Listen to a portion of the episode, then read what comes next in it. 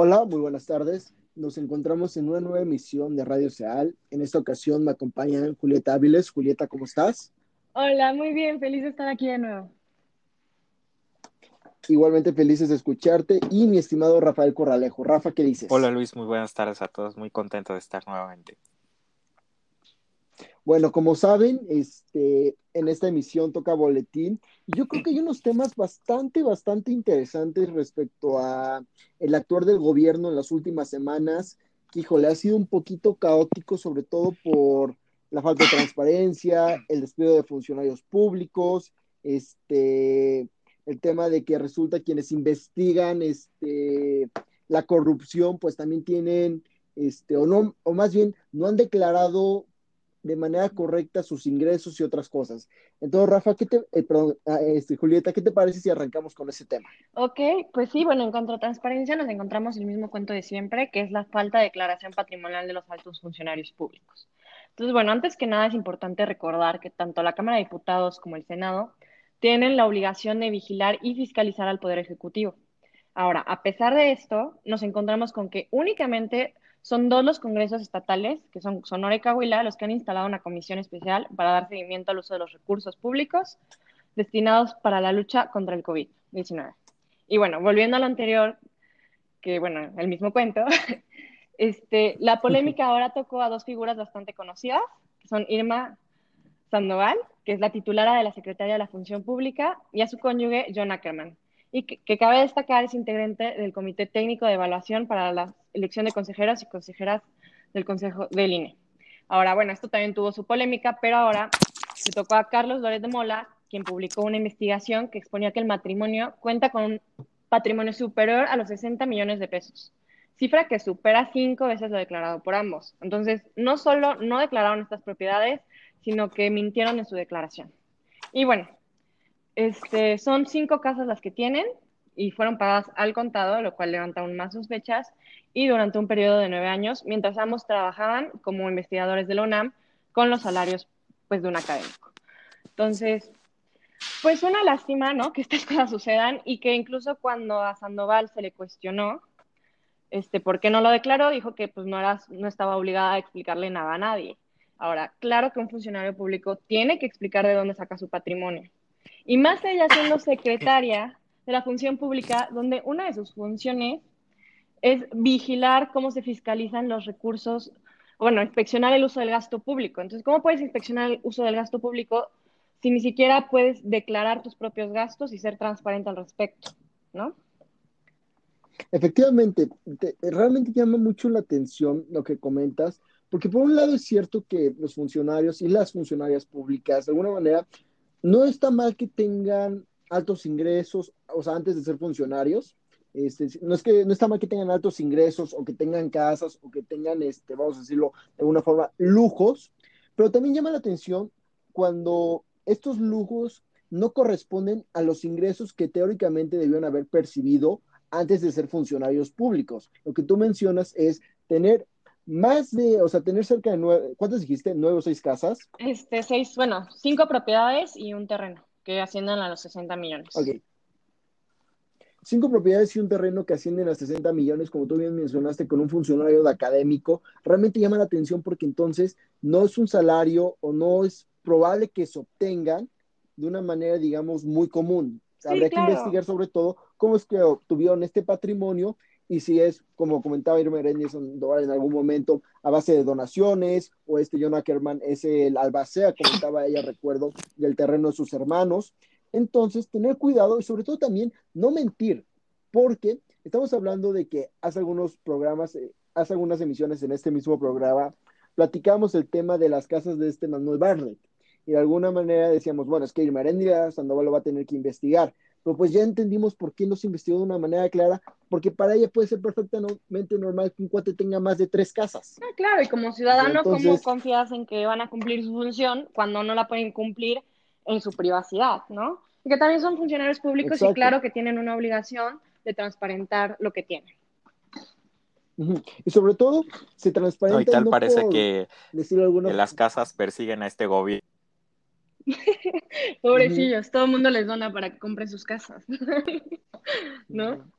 y, realmente el tema de comentar que este, no es que se tengan que hacer declaraciones por el morbo de los ciudadanos y decir, ah, bueno, este gana más o, esta otra también gana cierta cantidad, sino que es un ejercicio fiscal en el cual se ve los ingresos antes y después de su tiempo como funcionarios públicos para ver si en el tiempo de funcionarios públicos puede haber un incremento desproporcionado y entonces ser claros en cómo se están haciendo las cosas y en todo caso perseguir la corrupción que pudiera haber existido mientras eran funcionarios.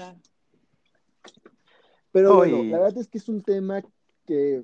Sí, este, nada más iba a resaltar lo que comentó Julieta. Muy desafortunada la declaración que hizo Irma Heréndida Sandoval, porque si ella se siente con la autoridad moral de ser secretaria de la función pública, yo creo que un poquito más de tacto en sus declaraciones y más en esclarecer su patrimonio personal hubiera venido a bien a, este gobierno, no a esa clase de soberbia que ya conocemos de varios funcionarios de la 4T, ¿no? Efectivamente, este tema de la superioridad moral con la que ellos pretenden, ellos y ellas pretenden de alguna manera desempeñar la política pública, que de entrada ni existe y es un vil chiste, porque ellos son iguales o peores que otros funcionarios que han tenido broncas similares. No, y bien lo dicen, ¿no? Si este gobierno se comprometió a barrer las escaleras de arriba para abajo, pues tal parece que hay muchos peldaños sucios, como el de Bartlett y ahorita el de Imerendia Sandoval. Sí, no, al final quien le toca limpiarlo, pues limpiar estos peldaños se los está saltando, porque pues ella está en la misma condición. si ella maneja la escoba, pues no va a barrer ese, ¿verdad? sí, claro. O sea, te digo, suena normal en este, términos hipotéticos, ¿no? claro. Pero bueno, hablando de otras cosas y también, híjole, ya cuando estas alianzas políticas unen diferentes grupos que no tienen nada que ver, resulta que el pasado 18 de junio, con mira en las elecciones de 2021, los dirigentes de los partidos políticos de Morena, el Verde y el Partido del Trabajo anunciaron una propuesta de alianza. El plan de esta alianza es sumar fuerzas políticas en torno a la figura del presidente López Obrador como gran líder del gobierno, y sobre todo, la alianza pretende conservar la mayoría en la Cámara de Diputados y ganar el mayor número posible de las 15 gobernaturas que se disputarán en las elecciones del 2021. De alguna manera, ya ven difícil que puedan conservar esta mayoría este, para el 2021 si no se unen con otros partidos políticos. Pero junto con eso, Alfonso Ramírez Cuellar de Morena, Carlos Puente del Partido Verde y Alberto Naya del Partido del Trabajo se reunieron el día señalado para acordar algunas de las generalidades del plan de la coalición y para anunciar una gran movilización nacional de carácter virtual agendada para el 4 de julio. Ahora, ¿qué pretende esta movilización? Pues realmente es un objetivo de demostrar la fuerza de la alianza y de alguna manera manifestar el apoyo que le pueden brindar a López Obrador y junto con eso legitimar, que es algo que ahorita le está haciendo mucha falta, este, la estrategia que ha tenido frente al COVID-19. Quienes participen en este encuentro digital, o más bien quienes participaron en este encuentro digital, manifestarían su apoyo hacia las decisiones públicas y políticas llevadas a cabo por el gobierno federal en torno al manejo de esta pandemia. Y junto con eso, Alberto Naya, del Partido del Trabajo, fue quien hizo la propuesta de alianza a los otros dos dirigentes. Ramírez Cuellar recibió la propuesta y afirmó que no es un hecho definitivo todavía, porque tal propuesta todavía debe ser sometida al juicio del Consejo Nacional de Morena, que es la instancia que decide acerca de las coaliciones de las que el partido forma parte. Y bueno, a, pesar de que la coalición electoral no sea un hecho, Ramírez Cuyar afirmó que la cooperación entre los partidos en cuestión se basa primordialmente en la necesidad de apoyar las reformas legislativas que sean necesarias para concretar los objetivos de la cuarta transformación, ahorita representada por una gallina, antes de que llegue el momento de que se den los cambios de la mitad del sexenio. Y bueno, respecto a eso, lo que las declaraciones emitidas por los dirigentes implican es que el Partido del Trabajo y el Partido Verde se sumarán a la defensa activa del presidente de la República, de tal manera que el apoyo de la ciudadanía pueda aumentar con miras a que para octubre del presente año el Consejo Nacional de Morena decida a favor de la coalición y que de esta forma el Partido Verde y el Partido del Trabajo puedan obtener un alto número de puestos políticos de relevancia.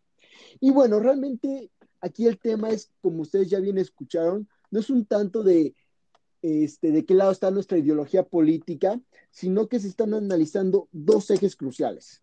El primero es que tanto el Partido Verde como el Partido del Trabajo son partidos que realmente son pequeños, sí con un peso electoral, con partidos pequeños al fin y al cabo, y que de alguna manera necesitan apoyo para conservar las bancadas. Pero también a esto hay que sumarle que Morena hace unos meses perdió el tema del PES por estos brincos que estaban dando en el Congreso y en el Senado, y también ya está viendo que dado el actuar bueno o malo del gobierno, ya no tienen la fuerza con la que entraron en el 2018. Y para el 2021 sí podría o sí están viendo el tema de que se le revierta al Congreso y esto frenaría, como nosotros sabemos, llegaríamos a un, lo que se conoce como un deadlock, que es el Ejecutivo propone, pues al final el Congreso frena todas las disposiciones.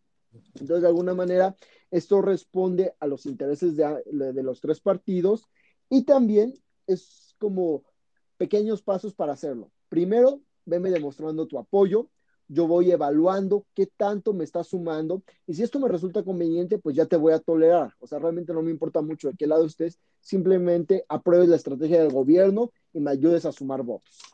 Lo cual pues es un poco triste porque habla del nivel de la política que está teniendo México en estos momentos. en pocas... Ah, adelante, Julieta, adelante. Ah, bueno, gracias. No, es una lástima que aquí en México los partidos pequeños se manejen muchas veces al mejor postor, ¿no? Entonces, que ahorita estén apoyando a Morena, incluso el Partido Verde, que bueno, todos sabemos que de ecologista no tiene mucho, pero sigue apoyando este megaproyecto que pues no es tan viable y que no cuenta con los permisos ni con la evaluación ecológica pertinente, pero lo haga para mantenerse a pie cuando debería ser la ciudadanía, ¿no? En una democracia la que decida si los partidos siguen o no vigentes. Entonces, pues aunque están ejerciendo su derecho, me parece pues una lástima que se siga haciendo de esa forma, ¿no? La política en este país. Y pues a ver, a ver qué sucede. o sea, en pocas palabras es una alineación política nada más. A mí sí me parece que tal, tal vez eh, la, estas alianzas resulten en un cierto momento peligrosas porque como lo vimos en el 2018, Morena hizo coalición con varios partidos, de los cuales diversos integrantes hoy ya salieron o están en otros partidos porque eh, su ideología simplemente chocó. Entonces yo creo que buscar priorizar en estos momentos las alianzas políticas sobre las ideológicas puede eh, resultar para elección bien, pero posteriormente puede ser un gran detonante de conflicto eh, dentro de, las bancadas que se lleguen a conformar o de las alianzas dentro tanto de la Cámara de Diputados como del Senado de la República. Efectivamente, es un poquito el tema de que, bueno, vamos a hacer una alianza de Chile, Mole y Pozole. A ver qué sale, ¿no? Y al final lo único relevante es que salga el calvo. En todo caso, y de alguna manera, este, que pues a los partidos les vaya bien, aunque estas después se rompan, o pues los partidos mismos terminen desapareciendo, como fue el caso del PES, que de repente de los cinco integrantes que tenía no le quedó ninguno. O simplemente que los regalos te obligan, ¿no? Ahorita yo creo que el Partido Verde y el el partido del trabajo, como bien dice Julieta, se venden al mejor postor, pero después ese apoyo se lo van a cobrar caro a Morena, ¿no? Y, va a ser con alguna... Bueno, hay que recordar, justamente hay que recordar que en un inicio, no sé si recuerden la, problemática que causó el gobernador de Chiapas, este Manuel Vasco Puelo, que al final era, bueno, necesito regresarme a Chiapas para terminar mi gobernatura, pero pues necesito primero que el Congreso me lo apruebe, que me den un permiso extraordinario. Entonces, pues al final se juntó con Morena a, cambio de que ese partido le fuera dando el apoyo y bueno, ahorita vemos que ellos se quieren convertir en alianza. Sí, bueno, pero del verde no nos sorprende, ¿no? Es el verde. o sea, por no decir un poco conocido por ello, ¿no? en el 2000 fue con el PAN para Vicente Fox, en el 2006 no recuerdo sinceramente, en el 2012 fue con este Felipe Caldero, este Felipe Calderón, con este Peña Nieto, con el PRI, y ahorita pues va con Moreno. Es, un partido inmaduro, no sabe lo que quiere, entonces está probando y se vale. Es un partido comodín. Exacto. Todo el mundo en su juventud tiene que experimentar un poco, ¿no? Pero bueno, Hablando de otros temas y de controversia, la Guardia Nacional, Rafa, ¿qué nos tienes en Congreso? Sí, mira, el pasado 20 de junio, la presidenta de la Cámara de Diputados, Laura Rojas, presentó ante la Suprema Corte de Justicia de la Nación una controversia constitucional que busca frenar el decreto presidencial por el cual se le permite a las Fuerzas Armadas realizar tareas de seguridad pública. También el municipio de Colima, el de el municipio de Pabellón de Arteaga, en Aguascalientes, y el gobierno del estado de Michoacán presentaron la misma controversia. Las condiciones bajo las cuales opera la Guardia Nacional fueron estipuladas en el quinto transitorio que establece lo siguiente. Durante los cinco años siguientes a la entrada en vigor del presente decreto, en tanto la Guardia Nacional desarrolla su estructura, capacidades e implementación territorial, el presidente de la República podrá disponer de la Fuerza Armada permanente en tareas de seguridad pública de manera extraordinaria, regulada, fiscalizada, subordinada y complementaria el decreto emitido el pasado 11 de mayo por el que se expide la ley de la Guardia Nacional les otorga atribuciones extraordinarias al Ejército y a la Marina para formar de dicha corporación y realizar tareas de, dicha corporación y algunas otras tareas este, habituales. El problema radica en que si le siguen otorgando a las Fuerzas Armadas labores de seguridad ciudadana, una función que debería ser exclusivamente policial. El informe de Amnistía Internacional sobre la violación de derechos humanos por parte del ejército demostró un grave patrón de incidencia durante su desempeño en labores policiales en contra de autoridades civiles. A su vez, exhibió que dichas violaciones no son excepcionales, sino frecuentes y en algunas zonas habituales. Todo cálculo sobre el sentido de votación de los ministros es incierto. Sin embargo, es congruente esperar que la Corte declare la inconstitucionalidad del decreto por su similitud con la ley ya derogada y declarada inconstitucional, Ley de Seguridad Interior, que recordemos se presentó durante el sexenio de Enrique Peña Nieto. Aquí me gustaría hacer este, unas precisiones. En primer lugar, que la decisión es totalmente legal y legítima. El acuerdo eh, que se publicó en el diario oficial de la Federación eh, contraviene de cierta manera o choca con lo aprobado por el Congreso, por el Congreso de, la Unión.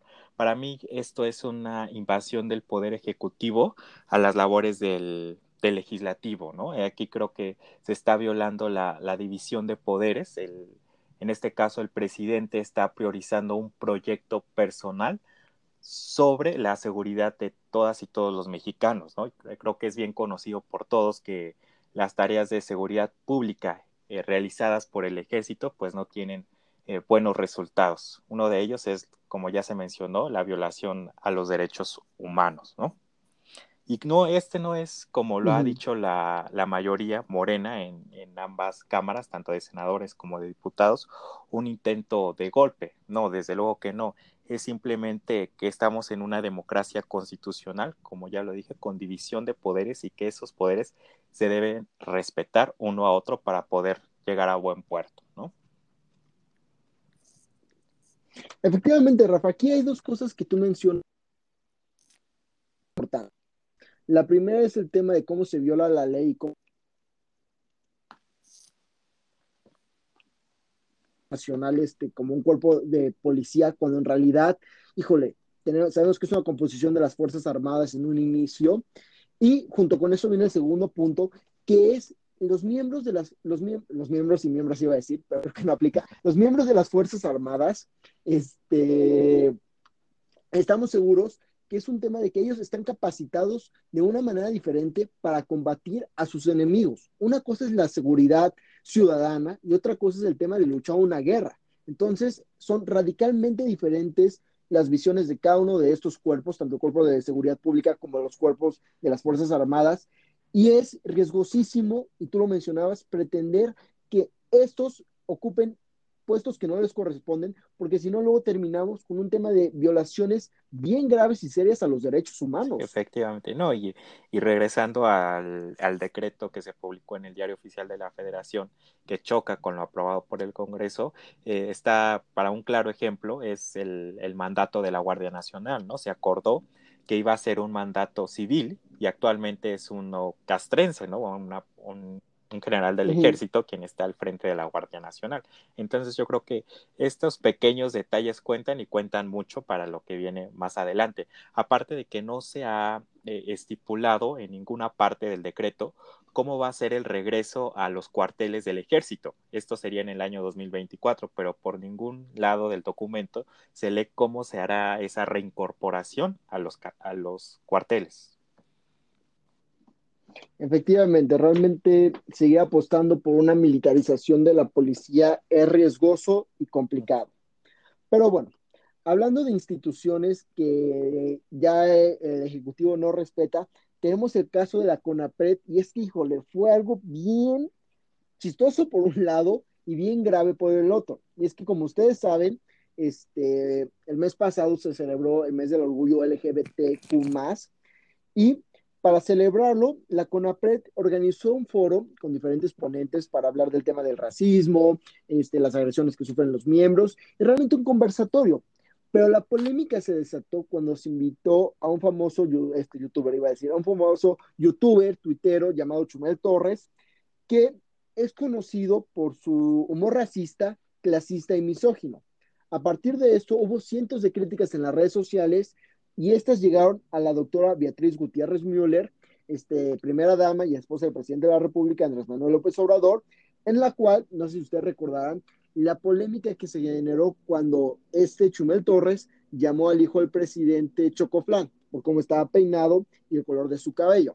Entonces, pues a partir de esto, este, hubo presiones para que se cancelara el evento y así, y una vez que fue cancelado, el siguiente día, el presidente de la República, en la mañanera, este, tuvo la audacia, por decirlo de alguna forma, de decir, no, y es que un día les voy a mostrar, les voy a poner la imagen de todos los organismos, instituciones que se han creado y que realmente solo están, pues, quitando presupuesto. Y es que para él, instituciones como la CONAPRED, este, los organismos autónomos, que tienen como objetivo regular a, los, al gobierno federal y a otras entidades, pues realmente solo son inventos del neoliberalismo y roban presupuesto. Para él perfectamente es de lo que se puede encargar la CEGOP y pues no hay ningún problema. El tema aquí se vuelve grave cuando se desaparecen organismos como la CONAPRED, que día con día han tenido éxitos no solo para erradicar el racismo, sino para erradicar este, de alguna manera las agresiones a esta comunidad LGBTQ. Solo unos datos para mencionarlo. Según esto, la encuesta nacional sobre discriminación en ADIS 2017 señaló que el 30.1% de la población heterosexual declaró haber sido discriminada por algún motivo y el 40% declaró la negación de sus derechos. Además de un 66% de la población en general opinó que en los países se respeta poco o nada los derechos de las personas que pertenecen a la diversidad sexual. Entonces, son organismos como la, como la CONAPRED y el CEAP, junto con la CNDH, que brindan apoyo a estos grupos muchas veces marginados y realmente cuando son organismos que están mandados a modo o junto con eso, este, simplemente el Ejecutivo ya los capturó o los quiere desaparecer, pues realmente se experimenta un retroceso en el combate a la discriminación y la violación de los derechos humanos. Y bueno, rápidamente para mencionarlo como un dato histórico, el pasado 15 de junio, la Corte Suprema de los Estados Unidos, hablando de la importancia que pueden tener estos organismos, dictaminó la Ley Federal de Derechos Civiles al establecer que sería considerado ilegal cualquier despido o trato en el empleo que implique una discriminación motivada por raza, color, religión, sexo u origen nacional decisión que a su vez protege también a las personas LGBTQ y es que en el sexo se incluye la identidad de género, orientación sexual y expresión de género, dejando atrás la interpretación biológica del término. Y realmente esto tiene como un inicio o como un, ¿cómo decirlo? Un background, el tema de la Ley Federal de los Derechos Civiles, eh, aprobada en 1964 por el presidente Kennedy, en el que de alguna manera se, se prohibía la discriminación y la segregación racial en Estados Unidos. Entonces, como vemos aquí, estos organismos son importantes, dan resultados reales y ayudan a que poco a poco personas que desafortunadamente habían sido segregadas por la ignorancia y el maltrato de la gente vayan ocupando espacios públicos que desde un inicio les corresponden. y recordar, Luis, como ya lo hemos dicho aquí, yo no me canso de decirlo, que hay tanto instituciones como organismos que si bien no son perfectos, sí son perfectibles en muchos aspectos, pero teniendo un presidente que en lugar de de dotarlos de las herramientas necesarias, pues los, los denosta y los descalifica desde la mañanera, ¿no? Que en lugar de crear más de ellos o, repito, eh, darles más herramientas, quiere concentrar todo en uno solo, que no, no tenemos claro qué va a ser la Secretaría de, la, de Gobernación con tantas dependencias ya inexistentes. No, y también, o sea, el problema es que para empezar, ok, puede, puede haber críticas a cualquier organismo, pero buscan descalificarlos o desaparecerlos sin siquiera otra propuesta de qué va a haber en su lugar, ¿no? O sea, México no está nada bien en discriminación, tanto racial como de diversidad sexogenérica, y al presidente parece no importarle porque ni siquiera hay propuestas de, de qué se va a hacer, ¿no? Si no hay con APRED, ¿qué se hace, ¿no? ¿Qué, ¿Qué medidas se van a tomar? Y parece que la respuesta es ninguna, ¿no? Entonces, solo se dedican a descalificar, pero pues como bien dice Rafa, no, no vemos que doten de herramientas, ¿no? Para, no, y evasivas también por parte de él sobre los temas que acaba de mencionar Luis, ¿no? De la comunidad LGBTQ+, y entre otros que, que son, han sido grupos, como bien lo dijo Luis, marginados, y que han llegado presidentes una, algunas veces tratando de llevar una agenda, pero que se frena en el Congreso, u otras veces, como es en este caso, con un presidente que solo los atiende con evasivas. ¿no? Sí. o que dice que el pueblo va a votar, ¿no? Cuando también votamos por sí, un presidente, Y efectivamente, ahorita que ustedes mencionan, se me hizo sumamente relevante comentarlo, el tema de que el pueblo va a votar o iniciativas que son frenadas por el Congreso, y es algo que aquí ya habíamos comentado, y es una realidad bien simple. Los derechos humanos no se ponen a discusión, no se ponen a votación, simplemente se acatan y se respetan. O sea, no se trata de decir, bueno, este voy a votar si aquí en México vamos a aprobar a las personas o les vamos a dar permiso de que sean homosexuales o que tengan este, hijos o que tengan, o sea, simplemente es el tema de que eres homosexual, perfecto, no hay ningún problema, se te respeta y se garantizan tus derechos, punto, no hay más. Sí, hay que protegerlos y en, en lugar de quererlos proteger, parece que nada más busca deshacer los organismos que se dedican a ello. ¿no? y dedicar presupuesto a organismos para el más importante como es el organismo de béisbol. Que tú dices, bueno, o sea, ¿qué estamos jugando? O sea, ¿qué es relevante para este gobierno y qué no? Pero bueno, quién sabe qué nos espera y, y, y no, no tenemos esperanzas en el Congreso y menos en uno tan eh, mezclado de ideologías como ya lo comentamos, ¿no? Porque mientras en el Senado tenemos a una eh, Citlali Hernández eh, pro aborto, teníamos también a una eh, Lili Telles, que ya ahorita está en el PAM, más de acorde a su ideología, pero que estaba en Morena eh, pro vida, pues ahí va a haber una gran discusión. Sí, no. Pero bueno, ahora sí que este programa a veces lo acabamos con muy buenas noticias y con un ánimo de vamos México, sí se puede y hay que seguir adelante. Y pues hay otras que lo, simplemente lo acabamos con una reflexión que invita a decir qué se está haciendo y también este, cuáles son los objetivos del gobierno y cómo los ciudadanos podemos, y ciudadanas podemos intervenir para evitar que haya retrocesos.